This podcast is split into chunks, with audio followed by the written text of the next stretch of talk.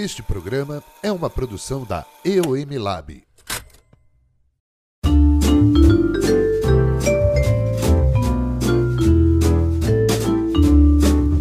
Olá, olá, cafeinados e cafeinadas! Está no ar mais um episódio da Hora do Café, o seu podcast de criatividade, inovação e cultura pop, feito na medida certa para você ouvir enquanto degusta aquela xícara de café. Eu sou o seu apresentador Felipe Rafael e hoje o programa tá muito especial. Eu estou muito animado para compartilhar com vocês a palestra que eu tive a honra de apresentar na Campus Party. Sim, na 15ª Campus Party, onde eu abordei um tema muito especial, que é o nosso método de criação. O tema da palestra foi Criar e Não Pirar. Conheça o método EOMXP. Então eu vou compartilhar com vocês, mas antes da gente mergulhar nessa experiência incrível que foi palestrar na Campus Party, eu gostaria de destacar que a EOM Lab não para de surpreender. Além do Hora do Café, nós produzimos também o Loucos por Streaming, um podcast super bacana apresentado pelo talentoso Jeff Agostinho, onde a cada semana ele traz as novidades e curiosidades dos serviços de streaming que tanto amamos. O link vai estar na descrição deste episódio, certo? Então agora vamos a mais um episódio da Hora do Café.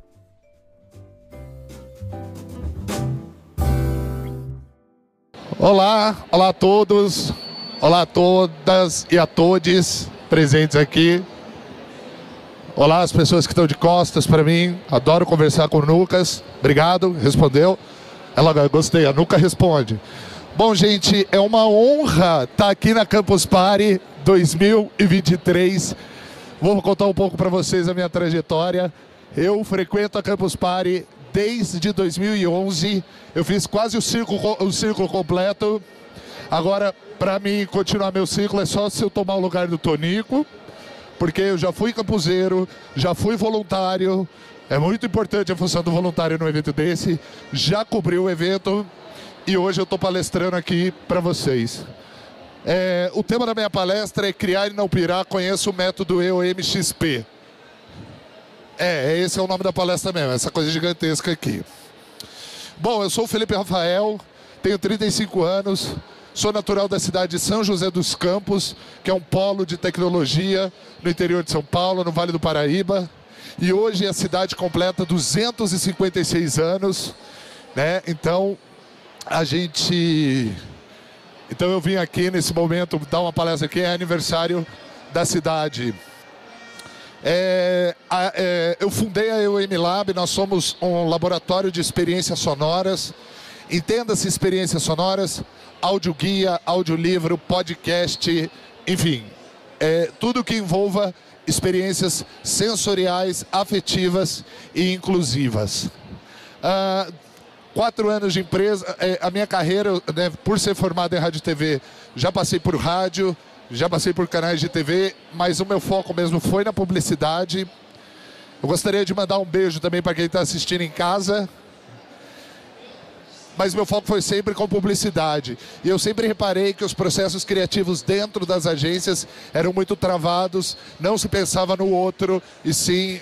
Eu, eu sei que é meio ridículo falar isso, né? Essa questão de ter é, o a gente sempre busca o sucesso do cliente, mas a gente tem que entender também o outro lado, né? Para quem que a gente está comunicando e quem a gente está comunicando. É, em quatro anos de EOM Lab, eu já produzi mais de 12 projetos, projetos proprietários da empresa, projetos para terceiros. E juntos esses projetos já alcançaram mais de 50 mil audições. Queria dar as boas-vindas para todos vocês ao EO Universo né? O EOM é, aproveitando, tentando surfar um pouco nessa questão de multiverso, e não metaverso, multiverso.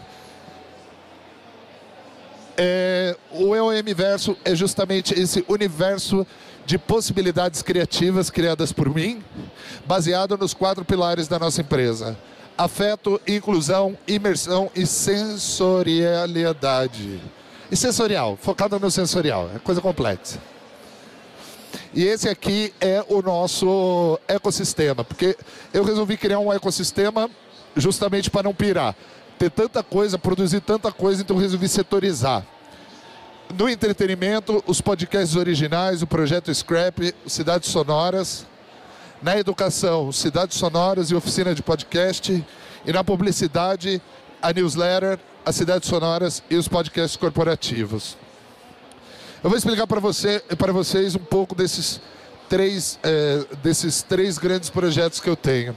O Cidade Sonora ele é um projeto de audioguia, que a, a gente vê que as cidades elas são muito frias, elas são muito cinzas e muitas das cidades aqui têm histórias maravilhosas escondidas no seu patrimônio histórico, seja prédio, né, seja parques, praças, sempre tem histórias boas. Eu fui para a Argentina junto com a minha esposa e a gente viu que a cidade da Argentina ela é toda tagueada. Ela, tem, ela é cheia de QR Code é, nos museus, nos prédios. Então, em 2019, no final do ano, na verdade eu gosto de dizer que o Cidades Sonoras meio que abriu o, o, a IOM Lab. A gente fez na Casa do Café. A gente tagueou a Casa do Café, que é a Casa do Café é um hub lá em São José dos Campos que funciona numa casa de beneficiação, que, que era uma casa de beneficiação do grão do café, de 1930. Então quem entrasse lá e escaneasse os códigos ia ouvir toda a história do, do local, junto com a história do café ali na região. Em 2023, eu vou explicar mais para frente, a gente fez um para celebrar os 99 anos do Parque Vicentina Aranha, que é um parque que era o Hospital de Tuberculoso e acabou virando parque. E nesse ano, a minha cidade está sediando o International, o International Space University, que é um evento que vai gente do mundo inteiro lá estudar o espaço. E aí a gente pegou os roteiros e fizemos ele em inglês. Os podcasts originais, inclusive no final da palestra, eh, vocês vão poder escanear um código e conhecer o meu trabalho, que é o Eu e o Mundo Show, Loucos por Streaming, Umba Poca Cast, e, o, e hoje é a hora do café. Quatro projetos proprietários, mais de 10 mil audições e mais de 136 episódios. Podcast corporativo, que são as empresas. A gente tem aí oito projetos corporativos, mais de 13 mil é, visualizações e mais de 296 episódios. Tá, como criar para tudo isso? Só para vocês entenderem, eu sou MEI. MEI no sentido mais claro da palavra. Quer dizer, eu não sou tão micro, mas eu sou um microempreendedor individual. Tudo que vocês estão vendo aqui, eu fiz de certa forma sozinho. Obviamente, pegando frilas de roteiro, é, os clientes trabalhavam com a gente, mas assim, tudo partiu de, de mim, assim. Aí agora eu gostaria de, de mostrar para vocês como que eu interpreto hoje o ser humano. Nós. E vocês podem se reconhecer em todas essas características. A gente é imaginativo. Se eu falar uma coisa para vocês, se vocês tiverem um estímulo sensorial, seja ele é, fala, seja ele som, vocês imaginam. Palavra, vocês imaginam. E, e assim, a gente, por ser imaginativo, logo a gente é curioso. A gente quer saber das coisas. A gente quer aprofundar. E a gente também vive rotina. A gente acorda, a gente escova o dente, a gente vai para o trabalho, a gente pega o carro, a gente liga o som, a gente ouve aquela rádio. A gente tem certos padrões de rotina na nossa vida. E a gente é conectado. Seja digitalmente, através das redes sociais, computador, tablet, celular, ou seja, através de eventos como esse. Isso aqui é conexão pura, né? Apesar de a gente ter uma internet, apesar de a gente estar tá falando de tecnologia, a gente está junto, conectado. E aí, como é que eu, e aí como é que é, como é que eu faço os meus projetos? Para mim, experiência sonora são três grandes pilares, de, de, são três grandes pilares dentro da Eu e o Mundo conteúdo, porque assim, hoje, quando você fala de som, existem vários formatos que a gente conhece. Podcast de entrevista, os podcasts narrativos, tipo Mulher da Casa Abandonada. É, a gente tem muitos podcasts de ficção, é, que inclusive estão virando séries da Amazon, isso eu acho interessante. Então, depois de você escolher o formato que, que você quer produzir, ou então que você quer produzir para o seu cliente, você pensa. Quando eu, quando eu falo de afeto, não é só afeto carinho, ai carinho, e sim literalmente como afeta o outro, né? Como o cara vai ouvir e vai ser afetado por aquilo. Para mim, para mim, um conteúdo ele tem que gerar empatia, engajamento, debate ou ser apenas uma boa história que alguém vai ouvir. Pode ser só sua mãe ou sua avó que vai ouvir, mas alguém vai ouvir. Né? Lembrando que a gente. Eita. Lembrando que esses três pilares é na hora do planejamento. Né? E a partir daí, a partir do, daí você cria o roteiro que vai guiar a sua experiência sonora. E de novo, pensando em conteúdo, é onde as pessoas vão ouvir, qual vai ser o primeiro contato da pessoa com aquele conteúdo. Ah, vai ser um QR Code, vai ter alguém falando, olha, acesse. É, então a gente pensa tudo nisso. Depois a produção, que é a forma que a gente produz. Aqui o roteiro é rei. Tudo que você planejou ali na parte de conteúdo vai ser usado aqui. Né? E, e um roteiro bem escrito abre margem para subversão. Sabe aquela, aquela máxima de que você precisa entender a regra para quebrar a regra? É mais ou menos isso que eu uso aqui. E, e como a gente fala de imersão, colocar as pessoas em cenários é, sonoros, a, a gente precisa saber até onde a gente pode ir, até onde não fica chato ou então fica pobre. E, e lembrando sempre onde a gente quer levar essa pessoa que está ouvindo a gente. E na hora de produzir, tem uma, tem uma coisa que eu acho muito ruim de quem produz conteúdo, é que a maioria das pessoas fala assim, putz, eu não tenho microfone foda. Eu não tenho, eu não tenho um programa de edição foda.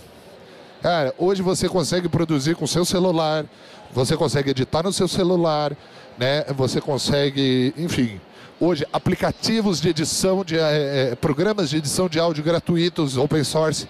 Então, ou seja, não existe mais desculpa para produzir. Se você tem vontade, se você tem uma ideia, faça. E depois é a distribuição, que eu copiei, colei e está errado isso aqui. A distribuição, eu vou explicar para vocês mais para frente, nos cases, que a distribuição, como ser humano como o ser humano vive rotina, como que a gente entrega o nosso conteúdo para as pessoas sem atrapalhar a rotina dela? Porque ninguém gosta de ser, ninguém gosta de ser interrompido, certo? Então a gente tem que pensar na hora de entregar o nosso conteúdo lá atrás, aonde que a gente vai se inserir organicamente na vida daquela pessoa. E bom, queria apresentar para vocês o primeiro o, o, o, um case que é o Cidades Sonoras apresenta o Vicente Naranha. Ouça e viva essa história. É, a gente dividiu em duas fases de execução, só para você entender, esse aqui era o prazo que eu tinha, que foi do dia 19 de março ao dia 20 de abril, um mês. E assim, eu fui convidado para dar uma palestra, como eu falei para vocês anteriormente. Esse projeto já estava pronto desde 2019. Ah, é. E tem outra coisa também. Não tenha medo de engavetar projeto. Porque todo projeto tem o seu momento. Se ele não é agora, algum momento você vai, você vai usar. Eu já tinha apresentado para a diretoria do parque o projeto e eles fecharam a porta na minha cara. Eles falaram: não, a gente não quer isso aqui, a gente não tem dinheiro. Deu várias desculpas. A gente não tem dinheiro, não interessa para a gente, eu acho que todo mundo já passou por aqui, é, é, quem produz conteúdo aqui já passou por isso. Ah, não, não quero, não me interessa. Tá, 2019. Aí esse ano eu fui convidado para dar uma palestra no dia 20 de abril, dentro. E aí a mágica aconteceu, né? Eu dei a mesma palestra que eu estou dando aqui agora, eu dei lá. E eu estava dentro do parque. Só que eu não tinha palestra para dar. Aí o que, que eu fiz? Vou criar a experiência sonora e vou apresentar dentro do parque como é que foi produzir. Tá. Então a gente teve o resgate do projeto de 2019. Eu mapeei os pontos-chave históricos do parque. E era um momento relevante, afinal de contas, no mês de abril, o parque ia fazer 99 anos. Legal. E aí foi guerrilha, porque eu produzi o áudio. Eu queria passar para vocês, ó, dá uma olhada, dá uma olhada e passa. Esse foi o mapa que foi distribuído. Como a gente não podia divulgar dentro do parque, o que, que eu fiz? Tinha bares e restaurantes ao entorno. Eu imprimi e joguei na frente do parque. Então a galera ia na frente do parque e participava. E guerrilha, né? Porque o parque já tinha falado não. E aí, quando chegou a proximidade do lançamento, eu comecei a divulgar artes sobre a história, né? Sobre a história do parque. E aí, a diretora do parque me liga, me ameaça de processo. Você não tem que usar. No... O parque é público, tá? Você não tem que usar. É... Você não tem que usar nossa imagem, que não sei o que, não sei o que lá. Aí eu tenho um amigo meu que é advogado, fez uma resposta mal criada. Tanto que se você ler aí no fundo, ele tem um puta disclaimer do tipo, nós não temos nada a ver. E aí, legal. Aí na fase 2, a gente precisava de dinheiro, né, para imprimir mapa. Aí o que, que eu fiz? Eu fiz um financiamento coletivo? Não. Eu fiz um financiamento afetivo. Porque eu não tinha tempo para chegar à porta das empresas e pedir dinheiro. Então eu fiz um financiamento coletivo que durou uma semana, teve 15 apoiadores e eu precisava de R$ 1.500. Eu terminei a semana com R$ 2.100. E fiz aquelas palhaçadinhas mesmo de financiamento coletivo. Quem deu a mais ganhou um kit com camiseta, com, com aquelas coisas tudo. E aí a gente, né, o teaser, que foi quando eu recebi a ligação, e a produção do material. O segundo case que eu queria apresentar foi um projeto que eu criei para provar um ponto que eu tinha que não existe história ruim e que o ser humano é um grande celeiro de histórias. O Museu das Histórias Comuns, eu pedi para que pessoas, durante a pandemia, me enviassem as suas melhores histórias. Através, ó, quando eu falo de tecnologia, né? Ah, eu não tenho microfone, não tenho nada. As pessoas me enviaram histórias pelo WhatsApp. Mandavam um áudio pelo WhatsApp contando a sua história e eu editava e lançava como uh, os episódios, como as histórias. E assim, a gente teve 10 histórias.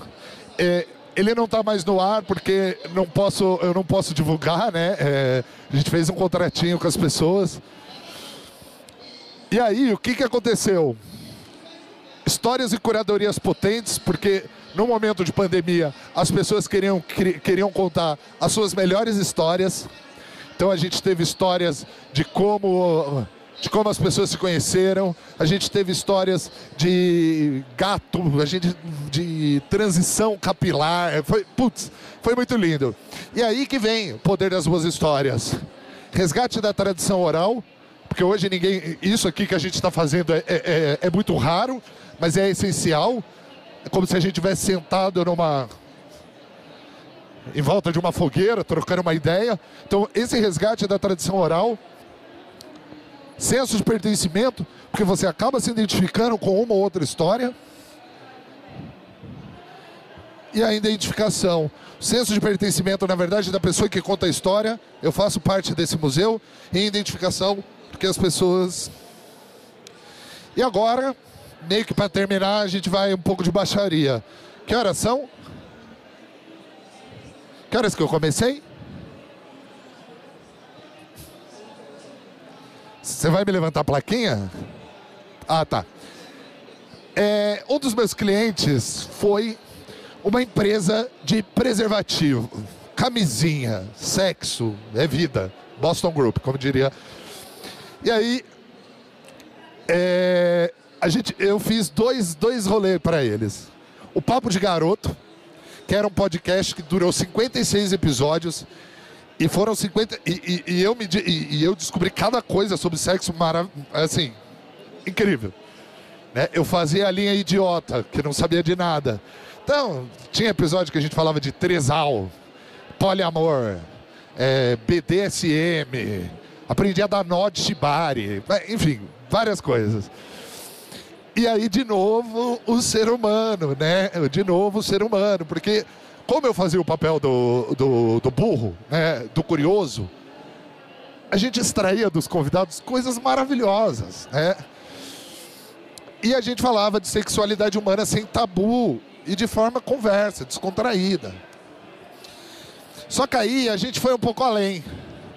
A gente chegou à conclusão de que sexo é ritmo, é música, é diversão. E aí a gente falou, pô, vamos fazer a curadoria do quê? De playlists de música para transar. Aí eu cheguei e pensei, pá, música para transar, legal.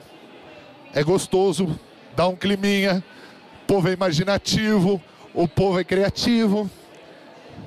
Só que quem que vai chegar no motel e vai falar, opa, peraí, pega o meu celular, abro o Spotify, procura a playlist. Então, eu resolvi invadir a rotina das pessoas de forma orgânica. Eu vou passar para vocês. Essa aqui é a embalagem do preservativo.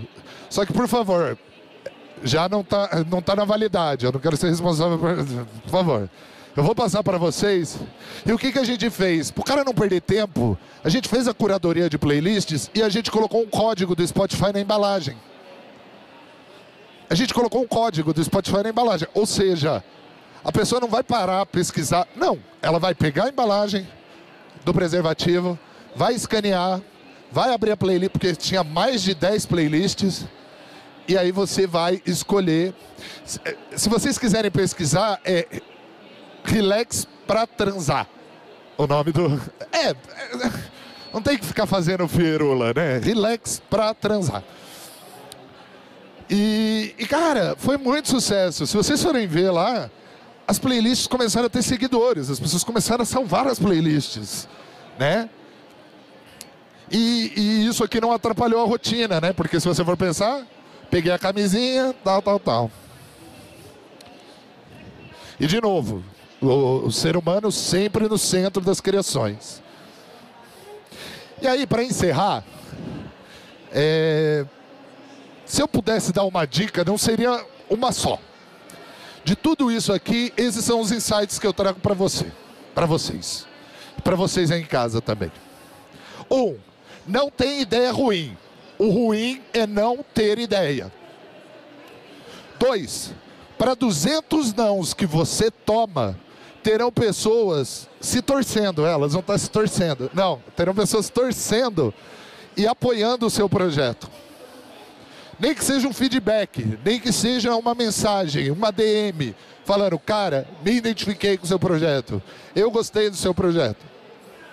Três, em terra de robô, pessoal ali falando de inteligência artificial ali do lado, mas em terra de robô, o ser humano é rei. Em terra de robô, o ser humano é rei. Isso Hollywood mostra para a gente, né? A gente tem aí é, Matrix, Exterminador do Futuro. A gente é incrível. E quatro, divirta-se. Mesmo a gente se ferrando, tomando não, dando errado, dando certo, cara, divirta-se. Que eu acho que é o que a gente, enfim, é o que, é o que eu gosto, entendeu? É, é me divertir. E falando de todo o assunto. Assunto mais sério, assunto mais. E aí, eu quero muito ser amigo de vocês. Pronto, é isso. Eu espero o feedback de vocês. Gente, muito obrigado. Eu estou muito feliz de estar aqui. Muito bacana a plateia. A Nuca. Obrigado, Nuca! Obrigado, Nuca. A Nuca aplaudiu, gostei. Adoro a Nuca. Gente, eu queria fazer uma foto com vocês, posso? Aquela coisa tipo, eu viro e vocês fazem o. Tá, pode ser? Peraí.